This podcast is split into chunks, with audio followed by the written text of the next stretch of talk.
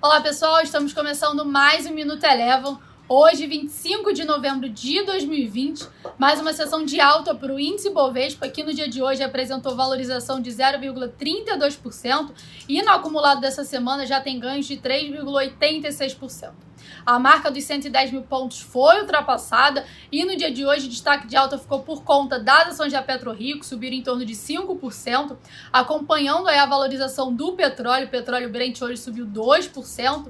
Destaque de alta também para a CVC, que teve forte valorização de 9,8% após a companhia ter seu rating elevado.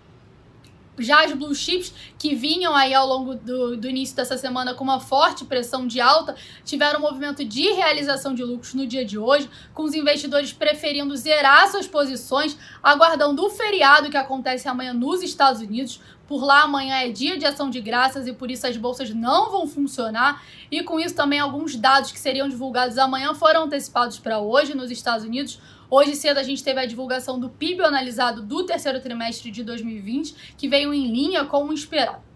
O S&P 500 encerrou o dia de hoje com leve queda de 0,16%. Passando agora para o dólar, esse enfraqueceu na sessão de hoje frente às moedas emergentes. O real foi uma das moedas que mais se valorizou no dia de hoje. Por aqui, o dólar encerrou com queda de 1%, cotada a R$ 5,32, com os investidores com maior apetite ao risco e também animados com a sinalização de que a Janet Yellen vem assumir o cargo de secretária do Tesouro durante o governo do presidente Biden. O Minuto Eleven de hoje fica por aqui. Se você quiser ter acesso a mais conteúdos como esse, inscreva-se em nosso site www.elevafinancial.com e siga a Eleven também nas redes sociais. Eu sou a Jéssica Feitosa e eu te espero no próximo Minuto Eleven.